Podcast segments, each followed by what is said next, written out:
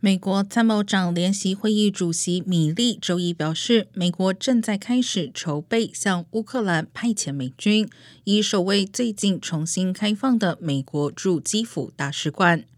华尔街日报》周日评论称，这是一个微妙的举动，因为一方面需要平衡美国外交官的安全，另一方面也需要避免让俄罗斯认为这是局势升级。